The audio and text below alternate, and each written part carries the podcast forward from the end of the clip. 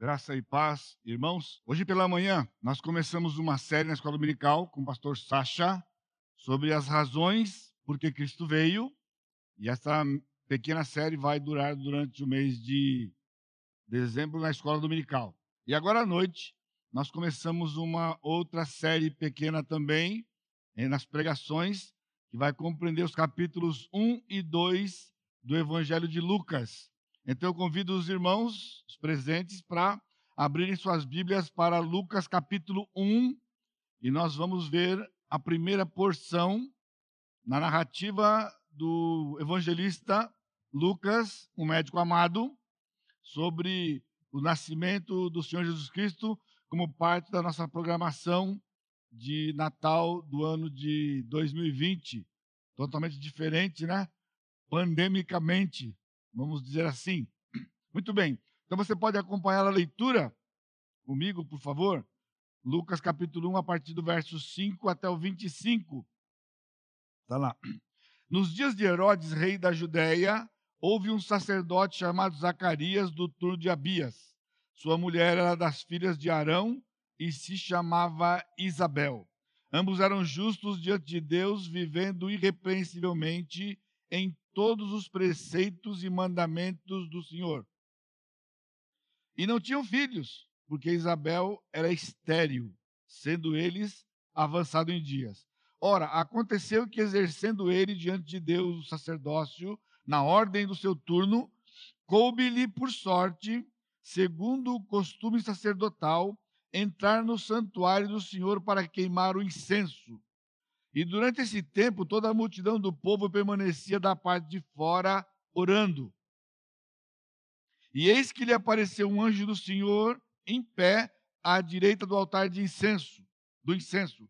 Vendo Zacarias, turbou-se e ponderou-se de, e apoderou-se dele o temor.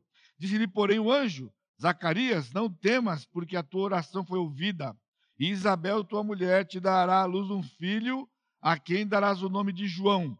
Em ti haverá prazer e alegria, e muitos se regozijarão com o seu nascimento, pois ele será grande diante do Senhor, não beberá vinho nem bebida forte, e será cheio do Espírito Santo já do ventre materno. E converterá muitos dos filhos de Israel ao Senhor seu Deus. Irá diante do Senhor no espírito de, e poder de Elias, para converter o coração dos pais aos filhos converter os desobedientes à prudência, dos justos e habilitar para o Senhor um povo preparado. Então perguntou Zacarias ao anjo: Como saberei isto? Pois eu sou velho e minha mulher avançada em dias. Respondeu-lhe o anjo: Eu sou Gabriel, que assisto diante de Deus e fui enviado para falar-te e trazer-te essas boas novas. Todavia ficarás mudo e não poderás falar até o dia em que estas coisas venham a realizar-se, porquanto não acreditaste nas minhas palavras, as quais a seu tempo se cumprirão. O povo estava esperando Zacarias e admirava-se de que tanto se demorasse no santuário, mas saindo ele, não lhes podia falar, então entenderam que tiveram uma visão no santuário, e expressava-se por acenos e permanecia mudo. Sucedeu que, terminados os dias de seu ministério, voltou para casa. Passados esses dias, Isabel, sua mulher, concebeu e ocultou-se por cinco meses, dizendo: Assim me fez o Senhor, contemplando-me para anular o meu opróbrio perante os homens. Esse é o nosso texto de hoje à noite. Amado Deus, te agradecemos porque o Senhor tem nos movido para estar neste lugar, para te adorarmos temos cantado, temos ouvido os testemunhos, temos também testemunhado pessoas que confessam o Senhor nas águas do batismo. E agora, Pai, nós estamos com os corações prontos para ouvir a tua palavra. A palavra que nos anima, a palavra que nos norteia, a palavra que nos dirige. Que o teu Santo Espírito opere aquilo que está na tua presença em cada um de nós. E nós te bendizemos no santo nome de Jesus, nosso Salvador. Amém, Senhor. Capítulo 1 de Lucas é um material exclusivo deste evangelista. O que significa? Significa quando você está lendo os evangelhos, Normalmente, quando uma passagem se repete naquilo que é chamado os evangelhos sinóticos, que são Mateus, Marcos e Lucas, então você encontra abaixo do título, do subtítulo, as referências paralelas. Neste caso de Lucas, se você observar, só tem os títulos, capítulo 1 e capítulo 2, significa que esse é um material exclusivo deste instrumento de Deus. Assim como Mateus, em algumas partes do seu evangelho, tinha o seu material exclusivo, e ambos, Lucas e Mateus, tiveram como base o evangelho de Marcos. Isto é o que é aceito pela maior parte, pela maioria dos teólogos, dos, dos estudiosos. Não é? O texto do versículo 3, Lucas nos diz que a sua narrativa dos eventos do nascimento de Jesus e do seu ministério veio através de uma investigação acurada. Isto implica em que ele ouviu pessoas, que ele foi a lugares que havia documentos oficiais para poder dar a sua narrativa minuciosa ao seu amigo Teófilo e, sendo sob inspiração do Espírito Santo, fazer parte do cano do Novo Testamento, chegando até nós, não como palavra de Lucas, mas como palavra de Deus. E assim nós entendemos.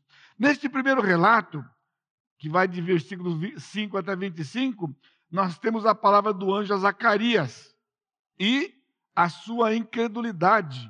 Que nós vimos aqui quando o anjo diz para ele que ele já velho, a sua esposa estéril e velha também, teria um filho Naturalmente, ele perguntou: e como é que vai ser isso? Né? O anjo disse: Eu assisto diante do Senhor e eu trouxe essa palavra para você, e como você não acreditou, você vai ficar mudo. Né? Então, essa é uma parte da narrativa. E o que eu disse aqui é que há uma, uma tendência natural de que esta, este incidente, assim como eu chamo, ocupe toda a, a passagem. Ontem nós tivemos um casamento aqui, o pastor Sá já mencionou de manhã, para aqueles que estavam presentes aqui, dois membros dessa igreja, Rodrigo e Samanta, casaram e em momentos de pandemia, foi até passado lá na, no zap da igreja, né? Durante a semana, eles gostariam, como é costume no nosso meio, que todo mundo pudesse participar, mas havia restrições governamentais para a quantidade das pessoas por isso, então, apenas alguns estavam aqui, basicamente a família, alguns irmãos. E ontem eu tive aquele privilégio de fazer a, cerimônia, e eu usei uma expressão, rótulo, não é? e exatamente aqui um outro caso. O que é o rótulo? Rótulo é aquilo que nós temos a tendência de colocar nas pessoas baseado em alguma coisa e a pessoa passa a ser caracterizada por aquilo.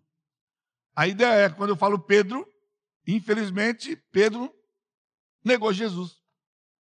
O pobre do Pedro fez tantas coisas maravilhosas, instrumento poderoso na mão de Deus. Mas fala Pedro, negou Jesus. E assim é o pobre do Zacarias hoje, né? Zacarias, ah, aquele que não creu que Jesus disse, que Deus disse, quando Deus disse pelo anjo que ele ia ter um filho, né?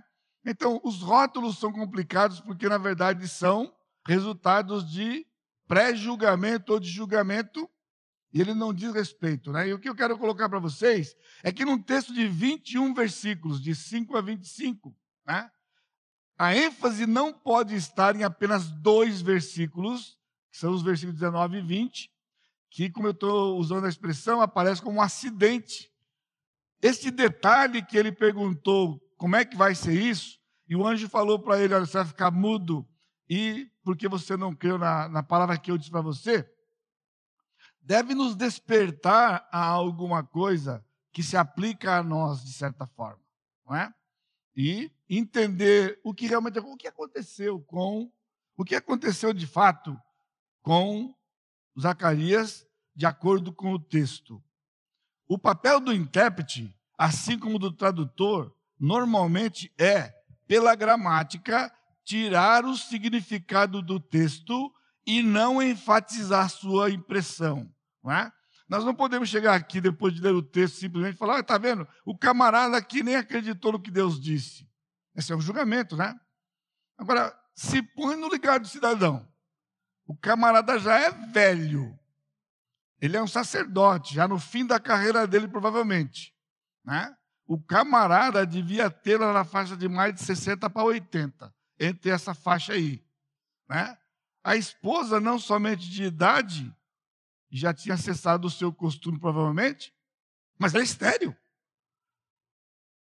Bom, eu estou junto com Zacarias, porque se chega para mim uma notícia dessa, eu falo, peraí, não estou entendendo. Como é que vai ser essa coisa aí? Como é que é essa coisa? Então eu estou aqui, eu, provavelmente eu escutar, rapaz, você não acreditou, então alguma coisa vai acontecer. Então, a gente não pode simplesmente enfatizar uma impressão, mas o objetivo hoje à noite, no tempo que nós temos, é sermos edificados. A pergunta é: por que Lucas escreveu o que escreveu? O que eu quero dizer? Será que estava no coração de Lucas nos narrar uma história de um cidadão que não acreditou na palavra do Senhor? Ah, meus irmãos, não foi. Tem muita coisa aqui preciosa para nós e eu quero, pela graça de Deus, conseguir dividir com você um pouquinho desse transbordar do que está aqui nesta passagem, né? Então, não vamos criar rótulos. Na verdade, veja, a incredulidade de um crente não impede Deus de cumprir o seu plano soberano, transformando a desgraça em louvor. A incredulidade de um crente, agora é esquisito, né? Incredulidade de um crente. Sim, porque eu tenho dito ao longo desses anos que o pior tipo de incrédulo é o crente. Porque a incredulidade absoluta é de alguém que não crê em Deus, como está na Escritura, e não tem parte com Deus. De certa forma, o Paulo, quando deu testemunho, ele disse que ele cria em Deus. Ele cria em Deus. Mas ele descobriu que não era como estava aqui. Ele foi desafiado, então ele passou a crer em Deus, como está na palavra. Aí nós começamos a lutar com a incredulidade do crente. Porque a incredulidade do crente é momentânea, ela é circunstancial. Nós cremos em Deus, mas, por causa do pecado que está em nós ainda, nós tendemos a não confiar ou não acreditar na palavra do Senhor em certos momentos da nossa vida, e foi isso que aconteceu com Zacarias. Ele era um sacerdote. Ele fazia uma parte importante dentro do plano do Velho Testamento de levar o povo à adoração ao Senhor. Portanto, era um homem que cria em Jeová nos moldes do Velho Testamento. Mas ele não acreditou. Olha o texto, isso é preciso. O anjo disse, versículo 20: Todavia ficarás mudo e não poderás falar, até o dia que essas coisas vierem, venham a realizar-se, porquanto não acreditaste nas minhas palavras.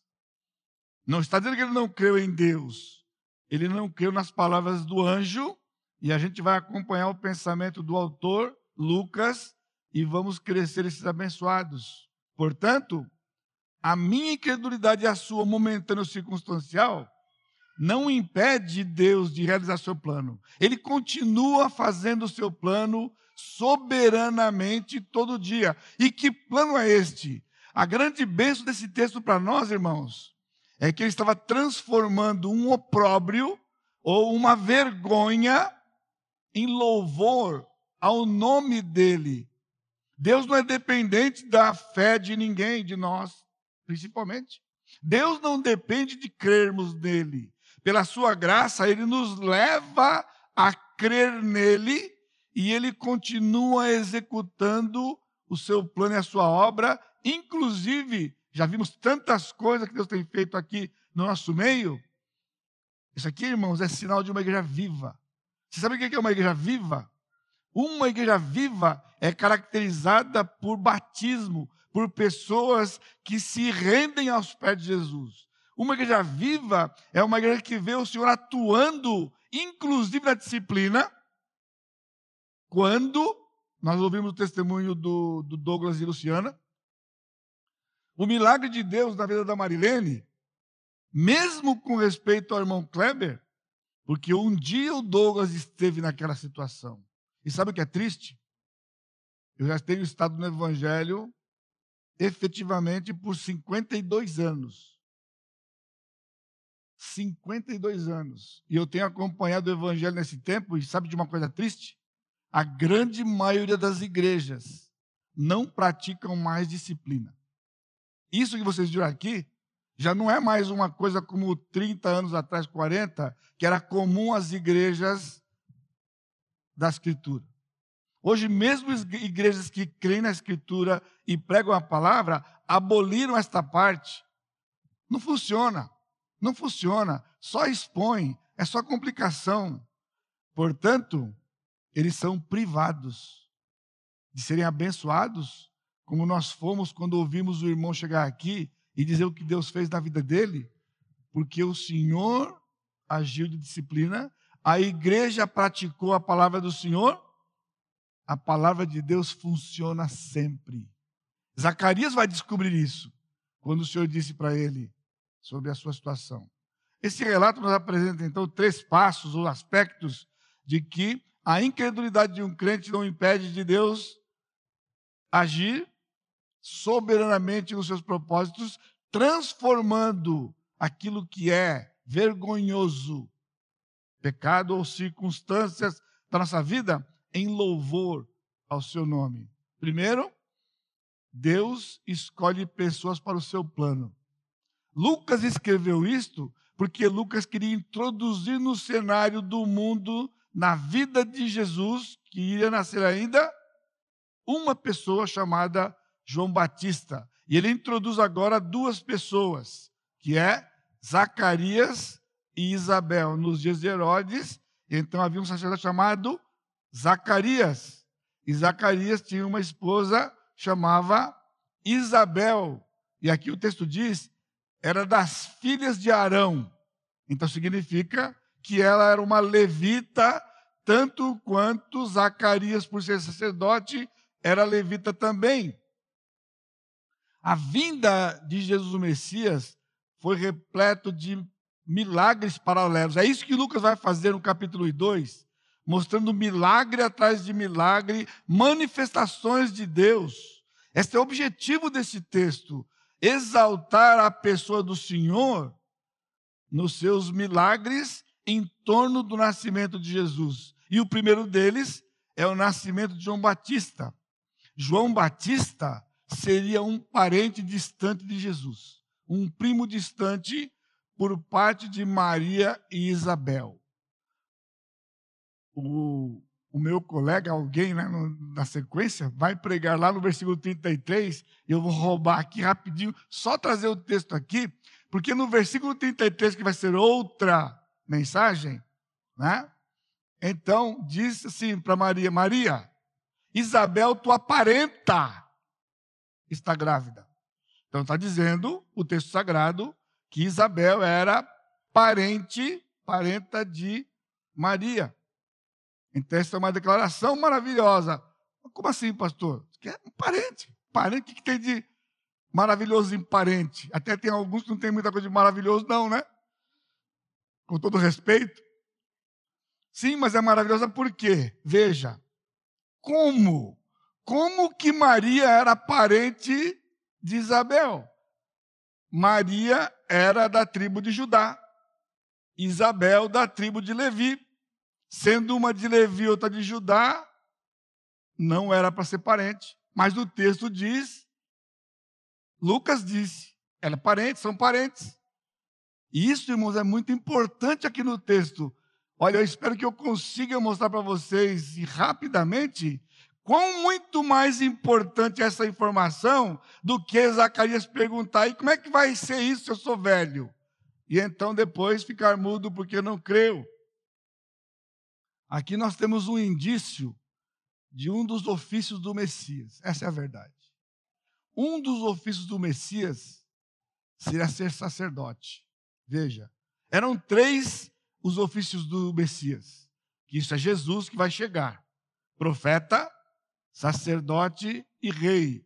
Lucas 24, 19, né, Lucas no capítulo 24, 19, está escrito. E lhes perguntou, aqui Jesus no caminho de Emaús com aqueles homens, né, perguntou quais eventos tinham acontecido. Eles explicaram o que aconteceu a Jesus Nazareno, que era varão profeta. aqueles discípulos de Jesus, sem saber que era Jesus, estava dizendo que Jesus era profeta, porque essa era uma promessa no Velho Testamento que o Messias seria profeta. Mas onde está escrito que Jesus seria sacerdote, na verdade? Nós temos capítulo 1, verso 36, ele seria sacerdote porque ele também tinha algo da linhagem de Levi em Maria, parente de Isabel. A informação está aqui, mas eu quero que você vá rapidamente comigo para Hebreus, capítulo 10, que é um texto muito precioso para nós. Hebreus 10, 12 diz assim: Jesus, porém, tendo oferecido para sempre um único sacrifício pelos pecados, assentou-se à destra de Deus. Só quem oferecia oferta pelo pecado, nos moldes do Velho Testamento, era um sacerdote da tribo de Levi. Jesus ofereceu um sacerdote, ofereceu um sacrifício que era a si mesmo, mas é interessante, como que ele ofereceu um sacrifício como um sacerdote, se ele não era da tribo dos sacerdotes? Não tinha sangue dos sacerdotes. Jesus tinha sangue, sim, dos sacerdotes também. Essas informações ficam lá na Escritura e Lucas trouxe para nós outros textos aqui. 1,32 de Lucas, que é o texto onde nós estamos, que vai ser também do, junto com o outro lá no 36. Este será grande e será chamado Filho do Altíssimo. Deus, o Senhor, lhe dará o trono de Davi, seu pai, rei, profeta sacerdote e rei. Qual é essa ligação, afinal, de Maria com Isabel? Lucas 3 dá a linhagem de Maria no trono de Davi para Jesus.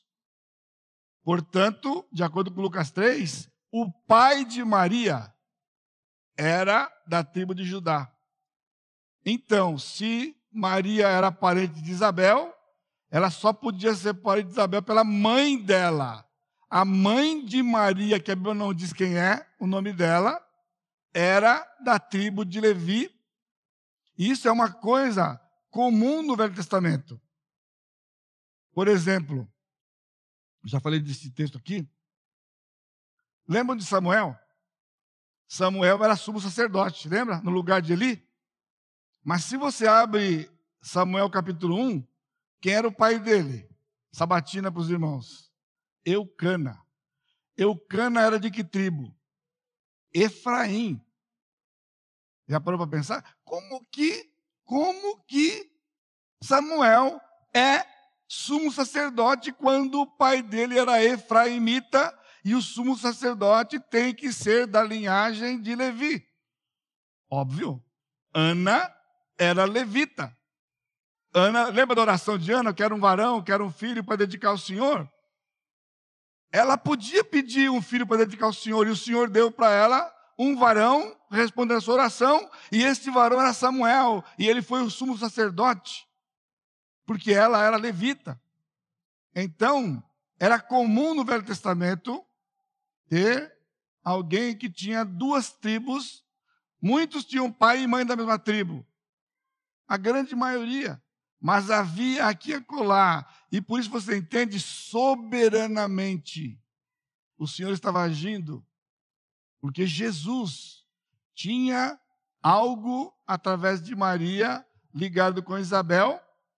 Por isso que o Lucas introduz aqui Zacarias e Isabel, nos dando uma pista do Messias. O texto é importante para nós.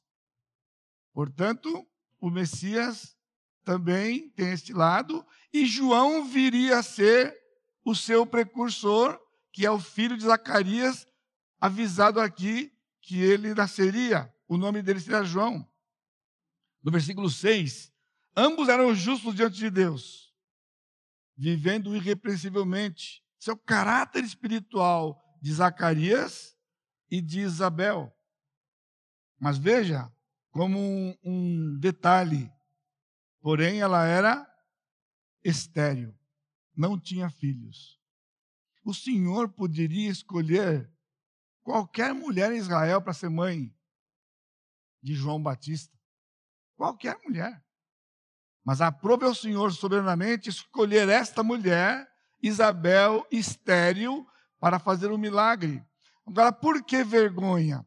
Porque era uma vergonha em Israel durante todo o Velho Testamento uma mulher estéril.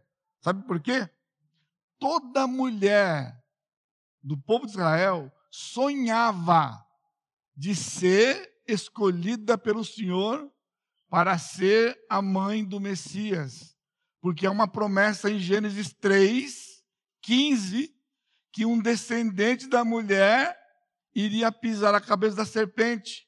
Um descendente da mulher. Quando o Senhor fechou em Israel, então tinha que ser uma judia, uma mulher judia iria fazer esse papel. Por isso, toda mulher sonhava. Então, quando vinha lá o diagnóstico estéreo,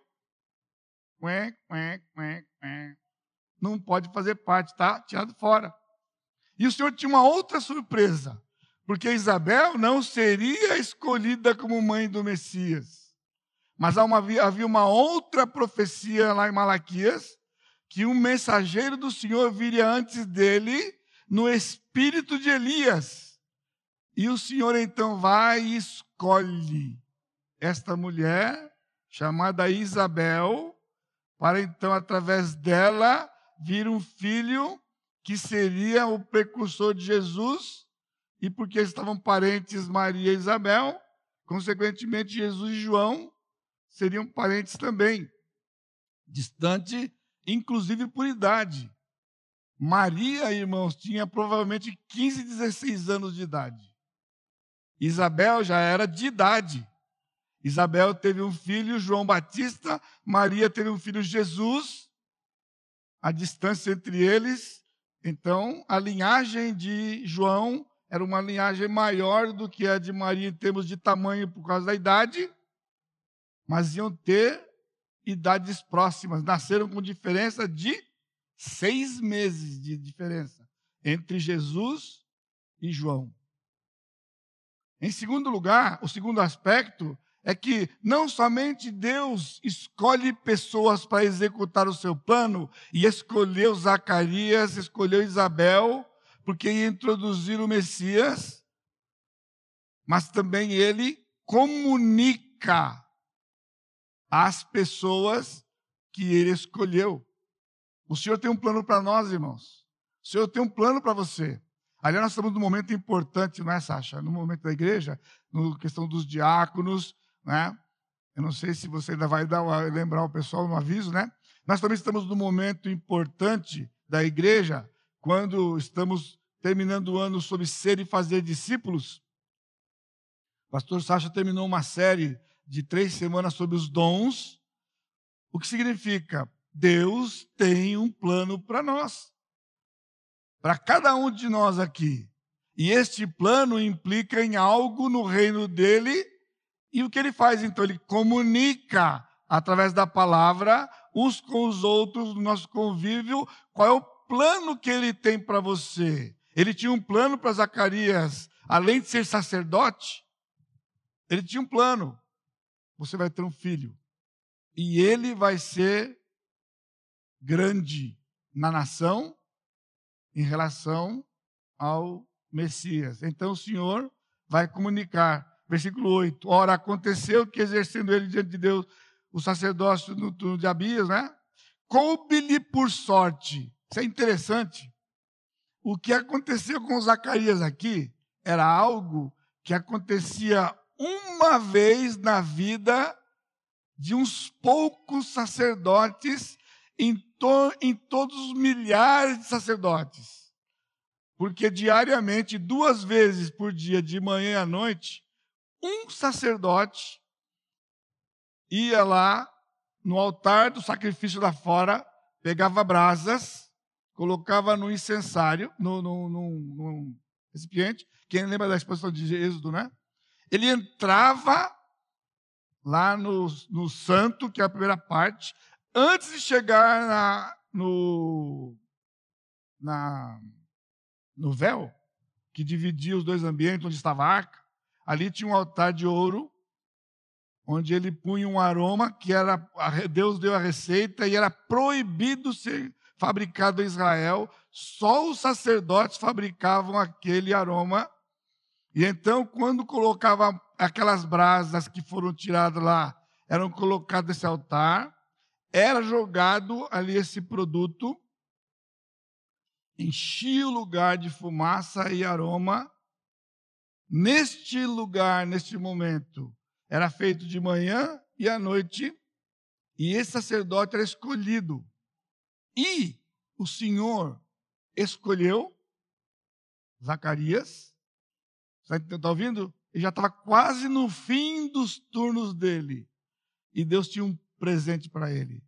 Ele foi para aquele lugar, todo sacerdote tinha desejo de fazer isto, mas não podia chegar lá, eu quero.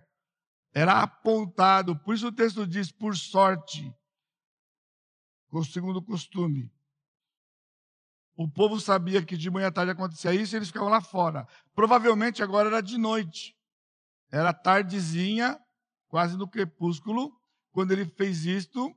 O povo estava lá fora esperando o que ia acontecer, porque enchia o lugar com fumaça, né? por causa da presença de Deus estar ali na arca do outro lado do véu. E eis que um anjo aparece. Quantas surpresas! Zacarias recebe o privilégio. Todo dia alguém fazia isto, mas o anjo não aparecia todo dia. Nesse dia apareceu o anjo.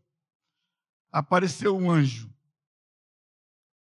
Agora, o diálogo do anjo agora é o centro do texto, porque do versículo 8 até o versículo 20, que é a maior porção, e nós vamos ver um pouco detalhado aqui, mas dentro do tempo que nós temos, apareceu um anjo. Eu estou aqui hoje, eu sou advogado do Zacarias, tá bom? Para você ver se eu consigo tirar aquele estigma do, do camarada que não acreditou, né? Um anjo, irmãos, não apareceu um ser de asa para falar com ele. Apareceu um homem, era um anjo, assim como apareceu para Abraão lá no Velho Testamento. Os anjos tinham aparência de homem. Apareceu um homem e outra. Olha que interessante. Naquele lugar, na cultura, só tinham três pessoas: o sacerdote e dois assistentes que entravam com ele. Tiraram a brasa lá de fora, trouxeram para dentro, entregavam para ele e ficavam junto com ele ali. Eis que aquele dia apareceu um outro homem. E o Zacarias não conheceu o camarada. Tanto que ele teve que se identificar. E quando ele apareceu, ele começou a conversar. E olha o que ele disse para ele.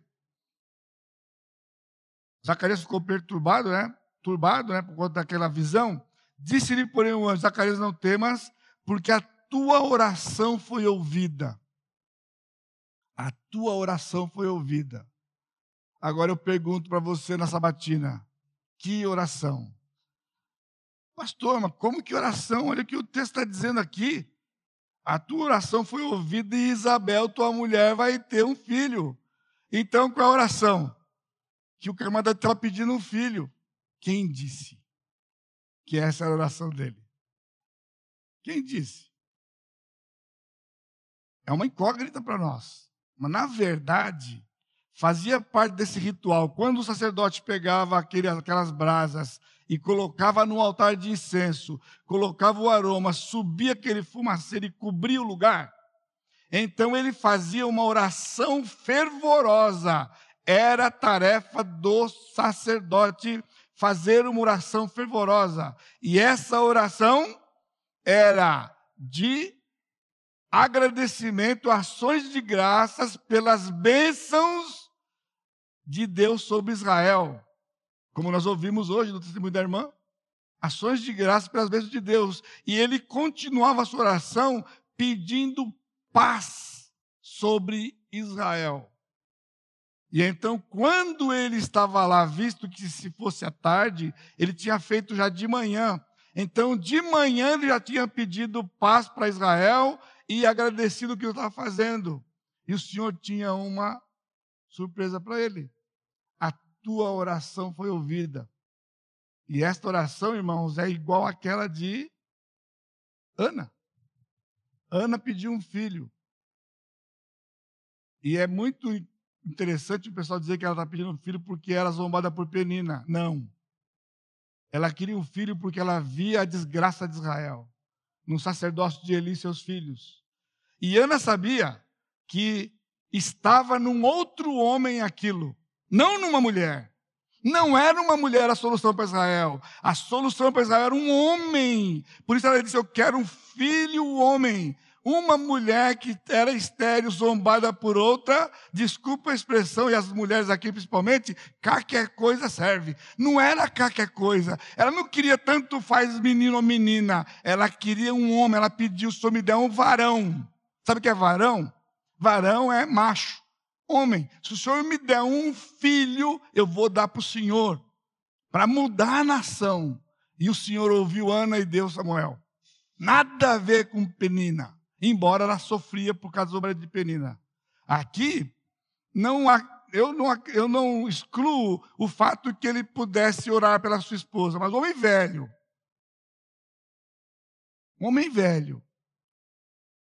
Com a esposa já estéril e velha.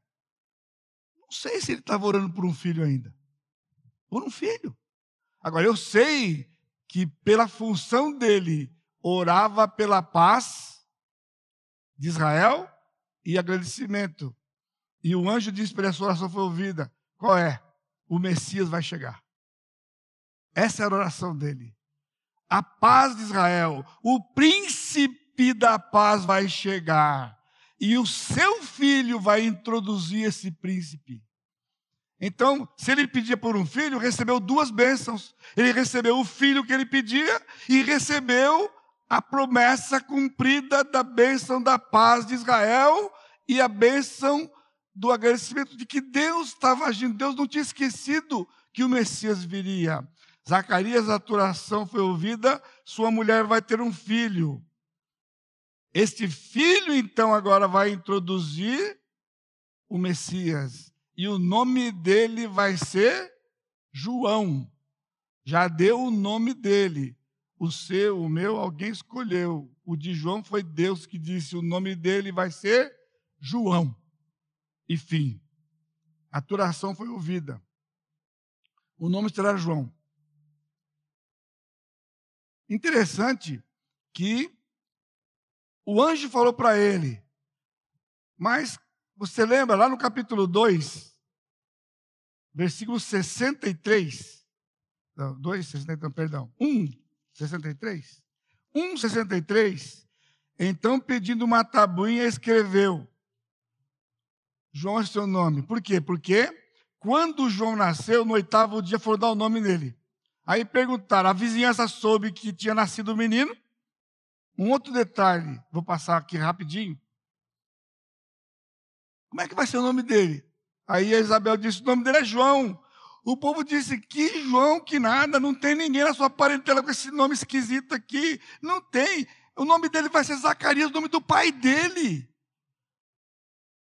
Irmãs, aprendam, por favor, aprendam com Isabel. Isabel disse o quê? Vamos perguntar para o pai. Ah, você riu, né? Você achou engraçado, né? Porque hoje, por que perguntar para o pai nada? Pergunta para o pai. E o homem não falava. Aí falaram para ele assim, mas ele escutava. Ô Zacarias, como é que é o nome do menino? Então ele pediu uma tabuinha.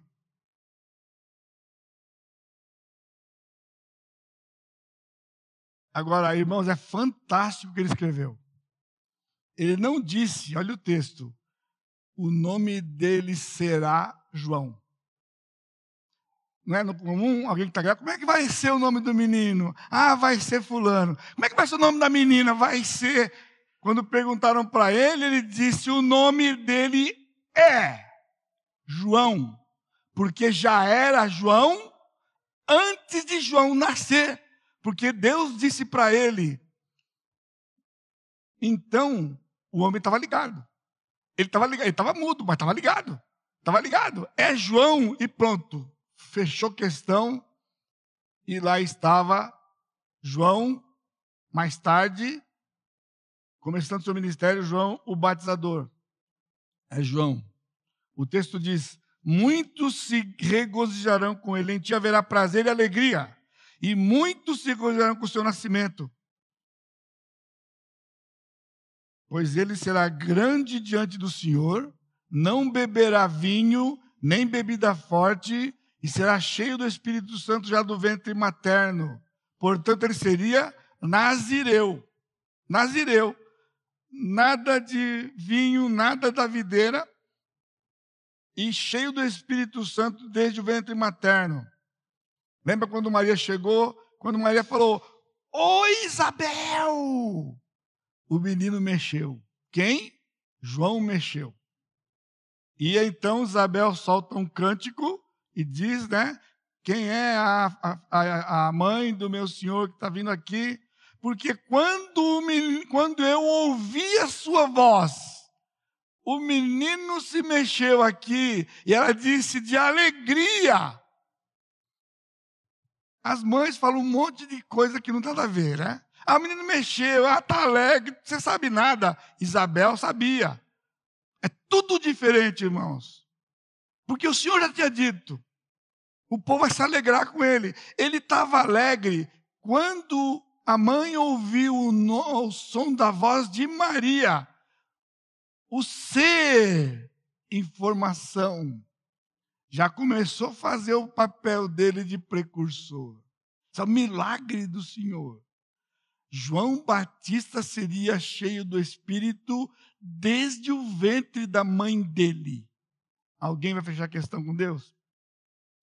Aí chega então aquela passagem fatídica, né? Versículo 19, 18. Então perguntou Zacarias ao anjo: Como saberei isto? Agora entenda, irmãos, no texto, ele não está perguntando como ele entenderia isto. O verbo que ele está usando aqui é como é que eu terei o conhecimento disso. Como é que vai acontecer? O homem estava tão turbado com a presença do anjo e com a palavra do anjo, que ele fez a pergunta mais óbvia do mundo. irmãos, com todo respeito, eu não podia ser o Gabriel numa hora dessa. Se eu fosse o Gabriel aqui, não ia dar boa coisa. Porque se o, se o Zacarias perguntar para mim, como é que vai ser isso? Você não sabe como é que alguém tem um filho. Você não sabe. Você vai ter que namorar com a Isabel, filho. Namora com a Isabel, vai ter um filho. Que foi a pergunta que ele fez. A pergunta de Zacarias é: como é que eu vou conhecer isso, que ela vai ter um filho? Então o anjo disse para ele: Você vai ter, Isabel vai ter um filho. Ela vai ter um filho. Então, só tem um jeito. Ela vai engravidar de você. Né? Era uma realidade, ele era velho. Sou Gabriel, mas olha o texto, versículo 19, 19. Eu sou Gabriel que assiste diante de Deus e fui enviado para falar e trazer as boas novas. Essa era uma boa nova, mas qual era a boa nova? Sua mulher vai ter um filho? O Messias vai chegar. Boa nova, aqui é a palavra evangelho. Evangelho em todo lugar tem a ver com Messias, fazia parte do pacote. É uma boa nova para você, mas é uma boa nova para a nação inteira. O seu filho está ligado com o Messias. Só que o versículo 20 começa todavia. Todavia, em português, é uma, é uma adversativa. No texto, é uma ligação. Ele diz: Trazer-te estas boas novas e ficarás mudo. E, ó, eu vim trazer uma novidade para você e você vai ficar mudo. Uma pessoa podia ficar mudo só pela notícia. Como é que fala? Estou sem palavras. Recebe uma notícia boa, estou sem palavras. Não, na verdade, ele balançou mesmo. O Zacarias balançou. Porque nem imaginou que nessa altura do campeonato ia acontecer. Tem gente que já se desiludiu faz tempo também. Por quê? Desistiu? Não desiste, não. Continua orando. Agora o problema é motivação. Por que você quer ter um filho? Por quê? Para ser mãe? É bom para você. Agora, pede para o reino de Deus, você vai ter mais chance. Pede, Senhor, eu quero um filho, para a glória do Senhor, para fazer diferença no teu reino. Eu digo para você, irmã e irmão, vai ter mais chance. Mais chance do que se eu te me dar um filho. Não filho para eu ter um filho, eu quero um filho que faça a diferença no reino. Então, o Senhor vai lhe abençoar. E ele diz: Você vai ficar mudo até. Porque você não quer minhas palavras? Até o tempo que vai se cumprir. Portanto, do momento que ela engravidasse, nove meses. Nove meses ele ia ficar sem falar. Mas por que ela ia ficar sem falar? Foi uma punição do anjo? Foi uma punição do anjo? Interessante que o versículo 22 diz: Mas saindo ele, não lhes podia falar. Logo que ele saiu, era natural que o sacerdócio desse uma palavra para o povo. Estava todo mundo reunido lá de noite esperando. E ele saiu não falava nada. Mas olha o texto. Entenderam que tiveram uma visão no santuário. Alguma coisa aconteceu lá dentro. Ele teve uma visão lá dentro. Esse é um pensamento legítimo. Quando ele podia falar, ele podia contar mais coisas. Mas veja, finalmente, Deus cumpre seu plano soberanamente. O texto do 23. Acabou seu turno, versículo 23, e ele voltou para casa. Acabou o turno dele, eram oito dias de turno, voltou para casa. Passados esses dias, Isabel, sua mulher, concebeu e ocultou-se. A gente não para para pensar o detalhe, né? Bom, a gente tinha informação. E agora? Agora, fi, vai para o crime. Vai para o crime.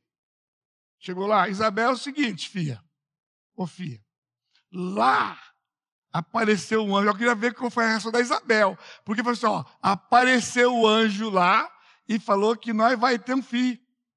Nós vai ter um filho. Então, filha, como é que é? Vamos ter um filho. Aqui não diz como foi, mas ele tinha que dizer para ela, não tinha? E o texto diz: a sua mulher concebeu. Houve um momento que, quando ela percebeu alguma coisa, foi na farmácia, pegou o teste deu positivo. Pronto. Estava grávida. Estava grávida. O Senhor tinha cumprido a sua promessa. Mas veja que interessante. Isabel, versículo 24, ela concebeu e ocultou-se por cinco meses. Por quê? Por quê? Você imagina essa situação, o que você faria quando deu positivo? Você já, mãe, já foi mãe alguma vez? O que aconteceu quando deu positivo? Você ficou quietinha? Tem gente que fica quieto antes. Mas depois, ela não falou nada para ninguém. Ela ficou quietinha cinco meses da gravidez. Um mês depois, Maria vai chegar. Porque no sexto mês, Maria vai lá encontrar com ela. Tem uma ligação com a mudez de Zacarias. Mudez, não nudez. Mudez. O caboclo foi mudo. O que significa ficar mudo? Ele não podia falar. Falar o quê? Dar notícia? Veja como nós somos. A gente pensa muito aqui embaixo, irmãos. Quantas coisas eu já disse para vocês hoje à noite de que a gente está sempre aqui embaixo e não está aqui em cima. Porque quando esse homem volta a falar, veja versículo 64. Quando ele disse, é João, no 63, todos se admiraram, imediatamente a boca se lhe abriu, desimpedida a língua, o que aconteceu? Falava louvando a Deus. Esse homem ficou se nove meses sem poder louvar a Deus com a sua boca. Ele acenava. Mas como é que a gente acena louvor a Deus? É tão abstrato. Ele começou. Não sei, mas boca, você louva ao Senhor. Isso falou muito ao meu coração, irmão. Sabe por quê? Sabe por quê? No grupo pequeno, é o maior sufoco para arrancar um testemunho de alguém. Não é, líder? Irmãos, vamos compartilhar alguma coisa? Nada. Aquele silêncio total. Só quando acontece alguma coisa grande. Irmão, use a sua boca para louvar ao Senhor, para contar as maravilhas do Senhor. A grande coisa com este homem aqui é que ele não podia louvar a Deus. Você está entendendo que ter um filho é casado com a glória? Não é? Eu vou ter um filho finalmente. Não era essa a palavra. O Senhor ouviu a oração de Israel. O Messias vai chegar. E ele não podia dizer isso. E de certa forma o texto não dá detalhes, mas, Maria, mas Isabel ocultou a gravidez. E detalhe, não foi só cinco meses. Ela se ocultou cinco meses. Maria chega, não era público. Maria não sabia que a, que a Isabel estava grávida. O anjo que disse: A tua parede está grávida de seis meses. Ela já está grávida de seis meses. Ninguém sabia. Veja o versículo 57. Capítulo 1. A Isabel cumpriu o tempo de dar à luz e teve um filho. 58 ouviram os seus vizinhos e parentes que o Senhor usara de grande misericórdia. Quando é que eles ouviram que Deus usou de misericórdia? No dia que o menino nasceu. Porque durante todo o tempo da gravidez, ninguém falou nada. Só quando ele nasceu, e quando deu o nome, oito dias depois, de pedir a língua, ele não ficava lá, olha que menino lindo, olha que menino maravilhoso, olha a cara do pai, não é verdade? Olha a cara da mãe. Não. Irmãos, ele pode ter falado tudo isso, mas o texto de Lucas diz que desimpedida língua, ele louvou ao Senhor. Eu digo para você, a grande bênção de falar não é para a gente poder se comunicar. Ser mudo deve ser difícil, né? Você não consegue expressar mas aqui está mostrando que ser mudo é ruim, porque não se pode louvar a Deus com palavras. Por isso, irmãos, esse texto é precioso para nós.